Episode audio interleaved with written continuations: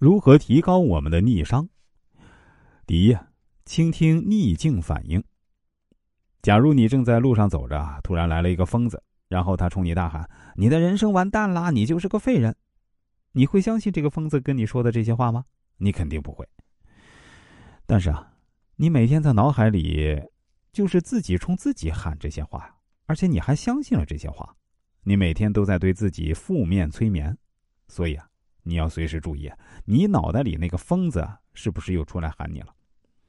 当你发现你处在逆境，要懂得告诉自己，逆境这小子又来了啊！太好了，又给了我提升逆商的机会了，而不是喊“哎呀，我不行了，我没用，我失败，我是个废物”。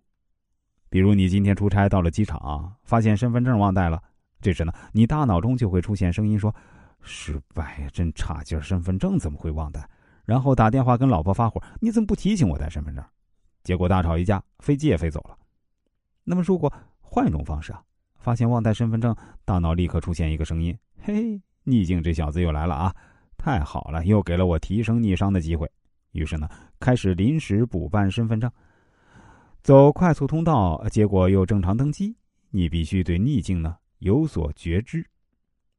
第二呢，是从负面情绪中抽离。我们在大脑中啊，往往会出于自我保护而把事情联想的非常糟糕。比如你要上台做公众演讲，在你上台前一晚上呢，你的大脑会出现很多负面想法。哎呀，万一忘词儿了呢？呃，万一他们不听下去怎么办？万一……哎，然后你就开始焦虑、烦躁，整晚失眠，这叫灾难幻想综合症，或者叫做被迫害妄想症。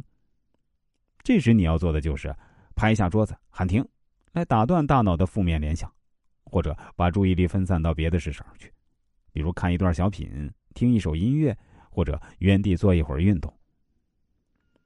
那第三呢？提升逆商的方法就是做你现在能做的事儿。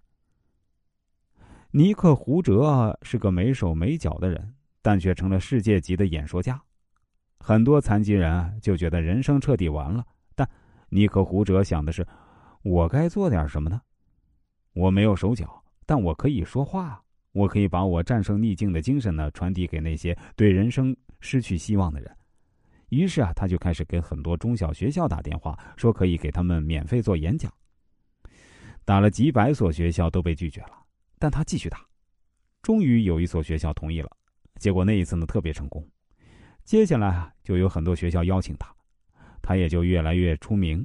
最后成为国际演讲大师，受邀几十个国家演讲。每个人的生命都会是一条沟，你掉进去了叫挫折，你爬出来了叫成长。